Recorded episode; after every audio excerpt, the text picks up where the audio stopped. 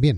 Vamos ya con la cuarta lección del ¿Dónde está? Aquí. Del curso de fitness básico que me perdía. En esta, en esta cuarta lección es anatomía básica, por llamarlo de alguna manera. Claro, fitness básico, pues anatomía básica. Va, voy a tocar los huesos y las articulaciones vamos a, empezar con esta lección. Estaba prevista para que fuera la primera. Debería haber sido la, como la, primera de todo este curso básico fitness, pero he decidido que mejor iba a empezar con algo un poco más, eh, un poco más, un poco más interesante, porque si empiezo con esto, pues posiblemente la gente se fuera corriendo. Así que aunque, aunque te digo, es la base para seguir avanzando, es una cosa que se debe saber, no es lo más interesante del mundo, eso ya lo sé yo, pero ah, voy a ponerme y espero que no se atragante mucho. A mí me gusta, pero bueno, intentar hacerlo un poco resumida, lo, lo, justo para poder tirar ya con la, con la siguiente, que esas sí que van a ser, ya te digo yo que esas sí que te van a interesar de verdad de la buena. Empezando con, con los huesos, como definición, los huesos, por si no sabías lo que eran, seguro que sí, pero bueno, son la estructura rígida donde, donde van montados nuestros preciados músculos. Eh, se puede ver como si fuera el, chasis, la estructura del cuerpo. Todo va montado ahí, es lo que le da forma y todo. Son, son lo que le da, lo que digo, la forma estructural. Forma estructural y marca la longitud de cada parte del cuerpo. los, los huesos son los que van a marcar, no sé, el ser más alto, tener los brazos más cortos o las piernas más largas o más cortas, pues todo es básicamente la longitud. Más que otra cosa, es eso, es la longitud longitud que tenemos en el cuerpo pues va marcado por, por, la, por la longitud de los huesos, por la forma de los huesos. Como te digo, estructura.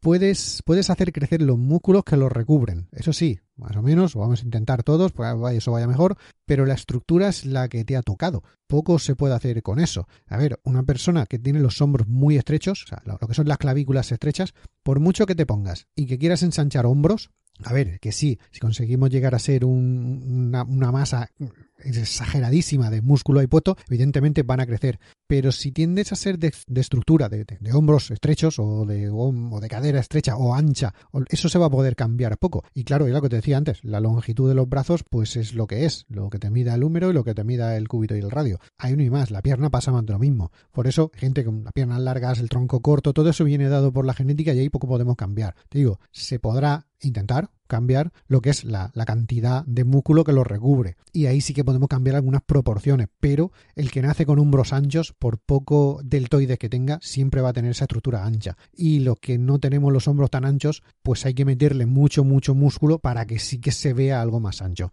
Esto, esto sería Digo, los huesos es, que es lo que tiene. Tiene muchas partes, tiene muchas cosas, pero lo que es así, a nivel básico, para entendernos, para ir al gimnasio cada día, yo no tiraría por más. Yo aquí mm, sería lo, como lo mínimo necesario. Para dar un poco de pincelada, voy a darte las clasificaciones o algunas de las clasificaciones que pueden tener los huesos. Esto tampoco digo que es esencial saberlo, pero te lo dejo de manera rápida y puede que te salga algún día en el trivial, no lo sé. Es bueno saberlo. Digo, lo mismo cuando decía los planos de movimiento y todo eso, en el día a día no necesitas exactamente saber eso, pero pero siempre está bien rellenar un poquito y saber un poco más.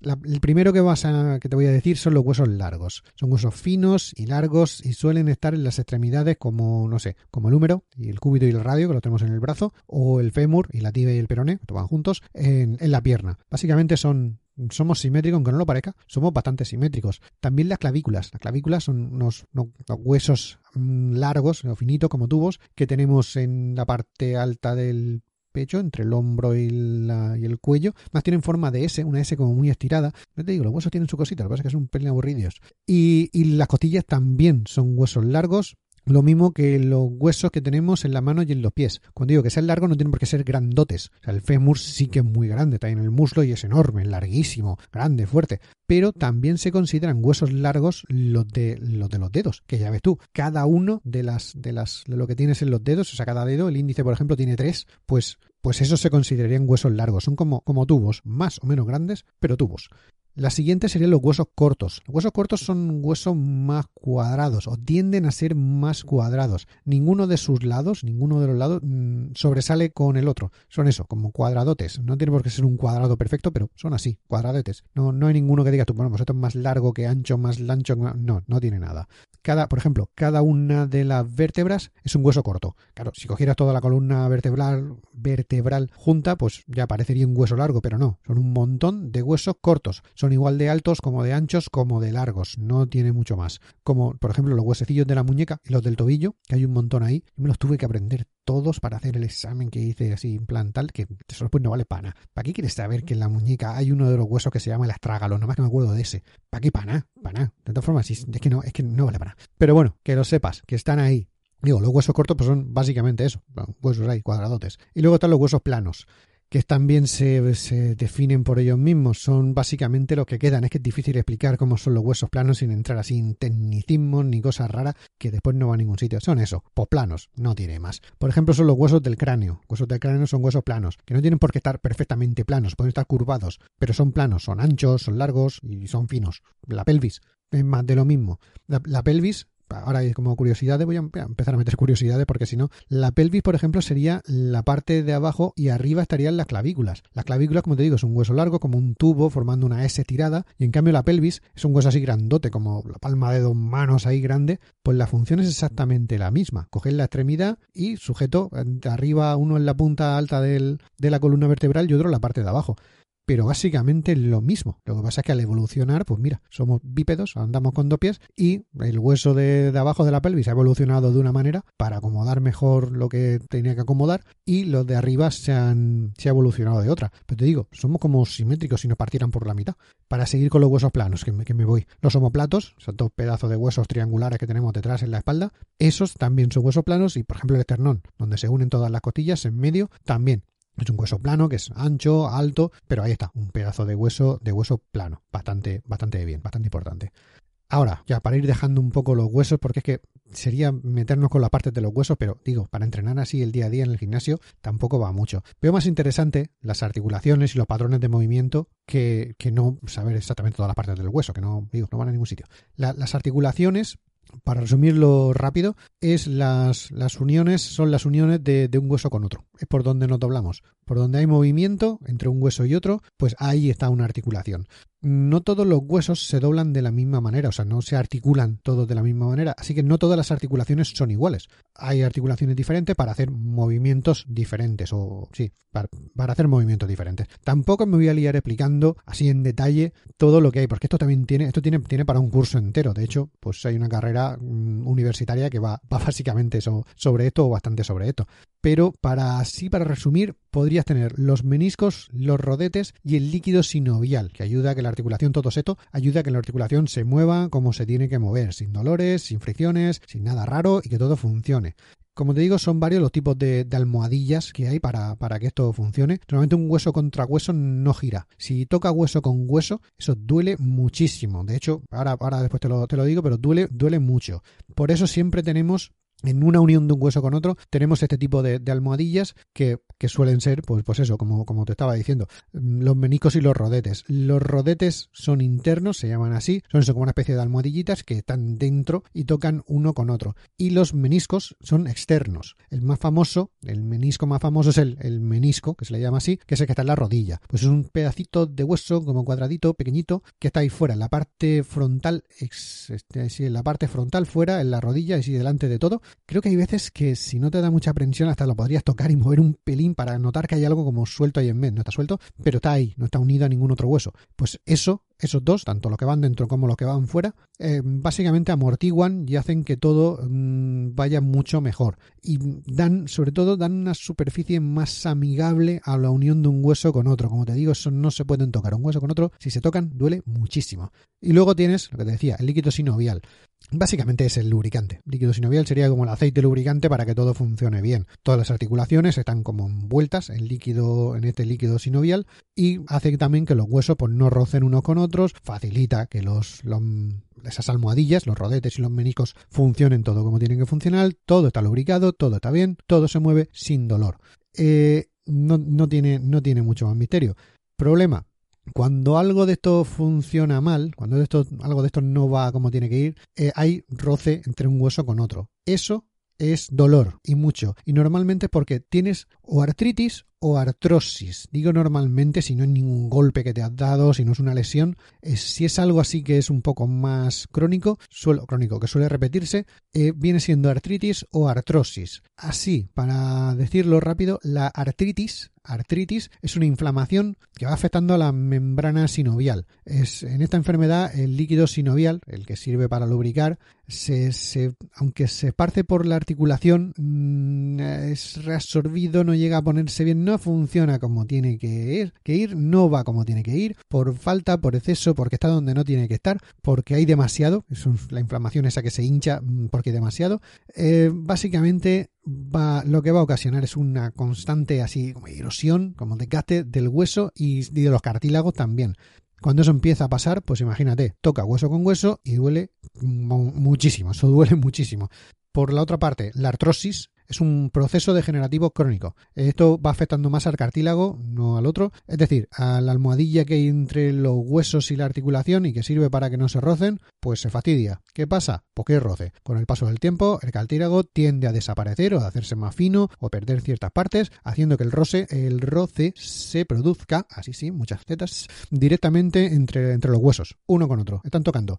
Eso, eso, es que, es que eso duele bastante. A mí no me ha pasado, pero tiene que doler bastante. Y, por supuesto, se pierde flexibilidad en las articulaciones. Como no giran bien, no ruedan bien, no está bien, lo típico de, ah, cuando levanto el brazo más de aquí, ah, es que o no puedo o, ah, me duele. Eh, la rodilla al moverme, al agacharme, al subirme, es un pinchacito, hay un tal. Básicamente porque hay en, una, en esa postura, en esa posición, en ese movimiento concreto, algo está fallando, sobre todo si te pasa siempre, si eso lo tienes ahí, algo de todo esto está fallando y en ese punto exacto, al principio, empieza a doler. Con el tiempo eso tiende a ir a más, a que sean más los movimientos que no puedes hacer o que te provocan dolor y eso pues pues tiene tiende eso, tiende a ser bastante bastante limitante, porque como duele no puedes moverte. Problema, claro, cuando echas peso, así que nos toca, cuando echas peso, todas las articulaciones, todo se comprime, todo tiene como más, tiene que soportar más tensión, más, más, tensión mecánica, más tensión estructural, más, más de todo.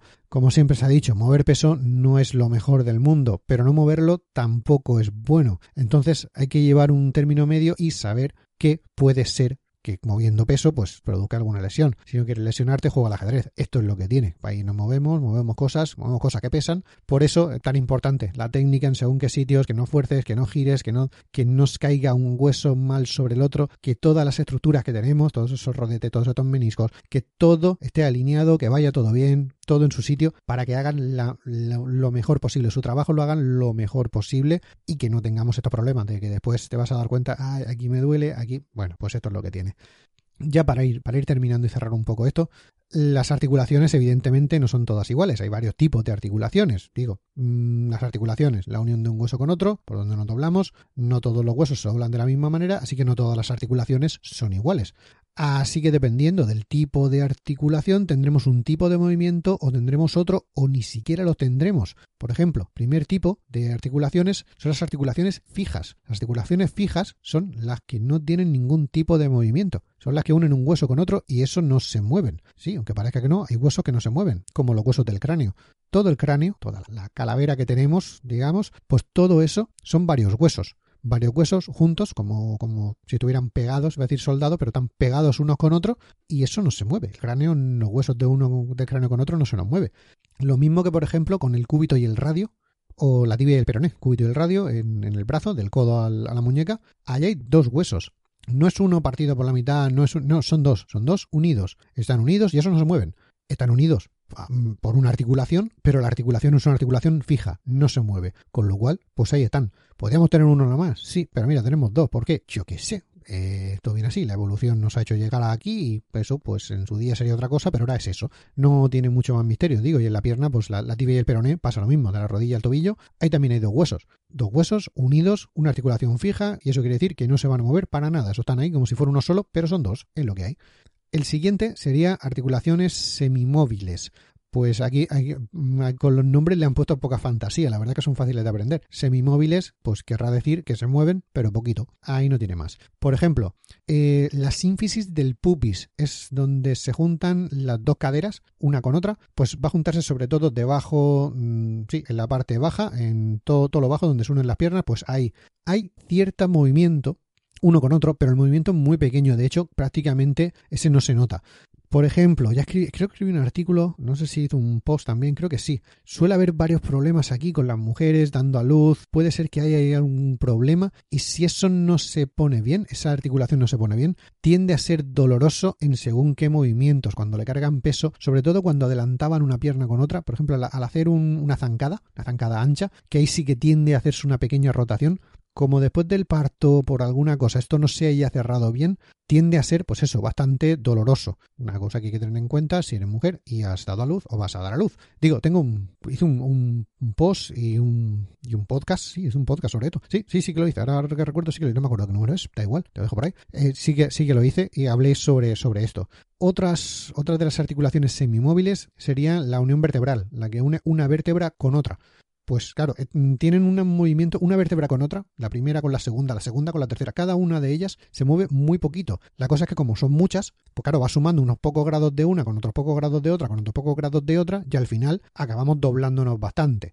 Unos más que otros, yo me doblo bastante poco, tengo muy poca movilidad, tengo que trabajar en ello, estoy trabajando en ello, pero un artista de circo que se puede hacer prácticamente un nudo. O sea, pues uno tiene más movimiento que otro, pero tampoco tiene movimientos bastante grandes. Como te digo, las vértebras se giran unas con otras. De ahí el problema, por ejemplo, cuando empiezas a hacer un peso muerto, que eso lo vemos todo, y empiezas a girar, o sea, de eso que doblas la, columna, de eso que doblas la, la espalda, que parece que la redondeas, sales como un gato. Claro, ahí estás llevando a cada uno de, esas, de esos movimientos al límite cuando algo salga mal, no hay movimiento que puedas hacer. El peso va a tirar hueso contra hueso o va, a comprimir muchísimo esos meniscos, esos rodetes que tenemos ahí, hay rodetes, van a comprimirlo mucho. De hecho, cuando se comprimen mucho, alguno puede tener algún problema y de ahí salen las hernias, hernias de disco, porque algunos de los discos que hay entre uno con otro se pinchan tanto que llegan incluso a reventar, o prácticamente, ¿no? Hay un problema por ahí.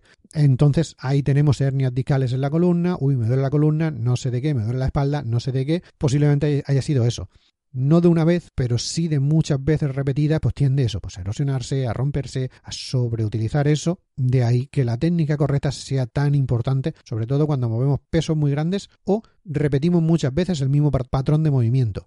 Uno, porque la están metiendo una tensión de la leche, cuando meten muchísimo peso, ahí todo se está comprimiendo, todo es demasiado. Y el otro, porque como lo vas a repetir muchas veces, aunque sea un poquito que lo hagan mal, repetido mucho, va rascando, va y crack, crack, crack, va rascando hasta que al final peta. Otra, otra unión semimóvil, ya para ir terminando con esto, pues serían las costillas. Las costillas que se unen detrás a la columna vertebral y delante, algunas de ellas, al esternón, esos movimientos son mm, con articulaciones semimóviles, son muy poco el movimiento que se hace. De hecho, solo puedes ver cuando respiras, hinchas el pecho, todas se separan. Y luego cuando tiras, que te que, tiras todo el aire, los pulmones se vacían, esas se encogen. O sea, pues ahí, ahí lo tienes. No hay mucho más movimiento que ese. De hecho, los músculos que hay entre uno con otro también se mueven bastante poco porque es lo que es. El movimiento que hay tampoco es mucho. Y estas serían. Y luego vamos con las articulaciones. El último que queda, bueno, hay dos, pero ahora te explico. Eh, serían las articulaciones móviles. Estas son las que más nos interesan. Estas son las que de verdad tienen un movimiento bastante grande, reconocido, y ahí es cuando nosotros nos podemos centrar en cómo ponernos, cómo poner las cosas, porque lo demás, digo, la sínfisis del pubis, pues va como tiene que ir. Tú ahí no la trabajas, no, la, no, no, decides tú. Y las costillas van con la respiración. Tampoco dices tú, vamos a subir para arriba o para abajo, o lo hacen muy poco. Las vértebras sí, pero lo que es la columna vertebral sí, pero bueno. Digo, con estas, con las, las articulaciones móviles que dan un bastante recorrido de movimiento, hay dos subdivisiones. Como ves, estas ya tienen más cosas. Están las unidireccionales, que yo les llamo de tipo bisagra, porque nada más que tienen un recorrido para adelante y para atrás, abren y cierran, mm, extienden o, contraen, pero no hay más. No van para los lados, no van para nada. Es lo que hay. Se extiende o se dobla. No hay mucho más. Por ejemplo, rodillas, los codos, los dedos, que sí, que dirá, bueno, sí, pero un poquito para la... Hombre, sí, la rodilla cuando empieza a girar, eso peta. Si no, que se lo digan a cualquiera que se ha pegado un leñazo eh, con unos X. Hay un palo ahí, te gira la rodilla, en vez de salir para adelante y para atrás, como si estuviera chutándole un balón, te la retuerce, clac, a tomar por, por ahí va la rodilla. Ya la tienes fastidiada. El codo, más de lo mismo. Esos codos de tenista o codos de golfista, creo que uno está fuera y otro está dentro, el dolor. No lo sé exactamente. Codo de tenista, para adelante repetido muchas veces, hay un golpe, ese golpe en la raqueta tiende como a girar un poco y bueno, pues no es el movimiento natural de extender o contraer el, brazo. Ya a base de repetirlo, como te decía antes, a base de repetirlo, pues ves, el de lo, que te está diciendo, por, exceso o por repetición. El de la rodilla con el esquí, ahí no hay repeticiones, es simplemente es uno, el esquí ha, tronchado la rodilla, la ha girado y mm, pum, ahí va fuera. El codo de tenista no es porque uno de los raquetazos que le has dado te haya partido el codo, sino que bueno, a base de darle, a base de darle, a base de darle, de girar, de girar, de girar, pues tiende a romperse. Pues no tiene más. Y los dedos más de lo mismo. Que sí, que yo puedo cruzar un dedo con otro, tal, no sí, pero no es lo normal. Mm, para lo que doblas, mm, abres y cierras la mano, comparado con lo que puedes girar para los lados, normalmente es un abismo entre uno y otro. Que sí, que hay gente muy elástica que puede hacer lo que quiera con las articulaciones, pero lo normal es que no. Y ya, el otro, el otro, la otra división que hay en, las, articulaciones móviles son articulaciones omnidireccionales. Madre mía, que me cuesta leerlo, lo tengo aquí, lo tengo aquí escrito y todo. Omnidireccionales. Las otras eran uni y estas son omni. Estas son más tipo rótula. Y para entendernos, la del hombro o la de la cadera. Por poner un ejemplo, en el hombro, voy a centrarme en el hombro, la cadera, es, lo digo, es exactamente igual. La, articulación del, hombro es el húmero, al final del todo, tiene como un saliente con una bolita, eso se va a encajar dentro de un trozo, como un entrante que tiene las clavículas, pues ahí se pone uno con otro y puedes hacer prácticamente lo que quieras. Tú los hombros lo puedes rotar, lo puedes subir, lo puedes bajar. Digo, el brazo tú lo puedes levantar para adelante, para el lado, un poco para atrás. Una vez que está a mitad, girarlo, subirlo, volverlo a girar, volverlo a subir. Prácticamente es 360 grados. Puedes hacer lo que te dé la gana. Esto es una cosa de ingeniería tremenda. La cadera es lo mismo. Digo, en el fémur, al final del todo, hay como un saliente que se va a enganchar en un entrante que tiene las, que tienen las caderas. No, no tiene más. O sea, está ahí. A ver, que tiene la pelvis. La cadera es la, articulación o la zona en general, como se le llama. Pero bueno, para entendernos, es, te decía, es exactamente igual. Lo que pasa es que los huesos son diferentes, diferente forma, pero la función prácticamente es la misma. Tú, la cadera, puedes subir la pierna, puedes abrirla, puedes bajarla, puedes abrirla mientras que estás sentado, estando de pie o estando, rotarla, puedes hacer lo que te dé la gana. Pues tiene eso, es como una rótula que entra dentro de un de un de una muesca, de un hueco que hay ahí y puede hacer todo eso gracias a, tendones y a, músculos, que es lo que veremos en la siguiente lección, ya te lo adelanto. Y ya también omnidireccionales podrían ser la muñeca y el tobillo. Como ves un pie, tú lo puedes subir, bajar, girar para un lado, girar para el otro, incluso doblar un poco para un lado, para el otro. La muñeca, pues ni te cuento. La mano puede subir, puede bajar, puede girar, puede, puede hacer un montón. Al contrario de la otra, que era, como te digo, era básicamente era un, una bola que entraba dentro de un como de un hueco y por ahí giraba en la muñeca y en el tobillo esta, este tipo de, de articulaciones unidireccionales se forman con un montón de huesos. Exactamente son ocho, dos filas de cuatro, tanto en el tobillo como en, la, como en la muñeca. Y esos pequeños huesecillos con sus articulaciones o con su movimiento hace tener una articulación omnidireccional, pero no es un, como una rótula que entra realmente, más como un, puñado de engranajes que pueden moverse para un lado y para el otro. Eh, sí, les digo, es, tiene su gracia, a mí, a mí, me gusta, pero entiendo que esto una vez que ya lo ves, si se mueve, ya está. Por eso, por ejemplo, también por cambiar el hombro suele fastidiarse y cuando peta, peta en un movimiento concreto. O cadera. Es que cuando hago exactamente, cuando levanto la mano, el brazo, cuando levanto el brazo aquí, ni, ni, ni para adelante ni para el lado, sino para aquí, a tal ángulo concreto. ¡Ay! Ah, mira, me duele, ya no puedo subir más el hombro. En todo lo demás va perfecto. Para adelante, para atrás, coge cosas, las levanta, puedes cargar peso, eh, coge las bolsas de la compra y no pasa nada. Pero eso sí, como quieras coger un vaso del, del armario de arriba, ¡ah! ¡oh! Ya me duele. A mí me llegó a pasar problemas con el manguito rotador, que eso es una cosa que va por ahí dentro del músculo, y me pasaba cuando cambiaba de marchas.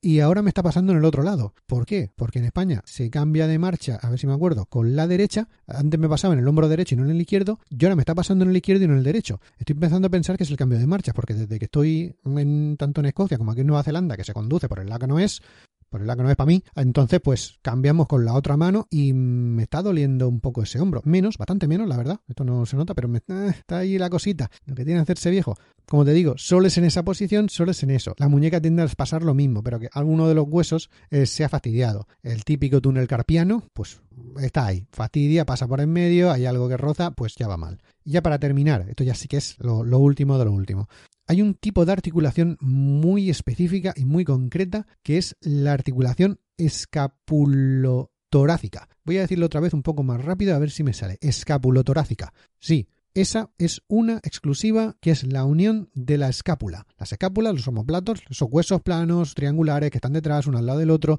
Básicamente, como a mí me gusta verlos, es como si tuviéramos alas, estarían enganchadas ahí, porque tiene toda la pinta de que eso está para llevar alas. Pero pero no la tenemos. Bueno, pues ese músculo, ese, músculo, madre mía, cómo estoy. Ese hueso que está ahí detrás, ese no está unido a ningún otro está ahí en medio flotando, no flota tal cual, está enganchado por un montón de huesos y son todos los huesos, está enganchado con un montón de músculos y son esos músculos los que hacen que se mueva de todas esas maneras. La cápula puede rotar, puede, puede girar, como si estuviera girando, es que no tiene más. Girar como un reloj, o al contrario de las agujas del reloj. Puede, cierto, a ver, tampoco nos liemos, no da vueltas, pero gira un poco. Puede subir y puede bajar. Pueden separarse o pueden juntarse. Puede subir una, bajar la otra, girarse una, pero la otra subir. Hace un montón de movimientos. También es verdad que hace todo ese montón de movimiento porque digo, la unión con el cuerpo y con la relación que tiene no es de un hueso con otro. O sea, no es algo fijo. Está con un montón de músculos que la sostienen y que algunas veces la hacen que suba, que baje, que gire, que se rote, que haga, que haga cosas impresionantes. Pero bueno, hasta aquí, porque ya nos metemos en músculos y ahí sí que te adelanto. La siguiente lección y la otra, ahí sí, ¿eh? fina. Eso es lo que sí que hay que saber porque vamos a ver los músculos, que es lo que nos interesa. Músculos y las fibras musculares. Eso para mí es como la base de todo. Si las primeras lecciones que te decía de la biomecánica, entiendes los patrones de movimiento, cómo se mueve todo y cómo, cómo puedes hacerlo para entender el movimiento y la técnica buena, esto es para desgranar el por qué, lo siguiente, lo de los músculos, por qué un entrenamiento funciona de una manera y de otra. Por qué, a ver, cuando nos dicen entrena de esta manera, vas a crecer, va a ser para hipertrofia, otros para fuerza, otros para resistencia, otros para explosividad, con esto mejora. Eso, esto será la base de todo. Pero como te digo, esto va a ser en la siguiente lección, así que estate ahí porque viene dentro de poco. Me despido hasta la próxima, un saludo y felices agujetas.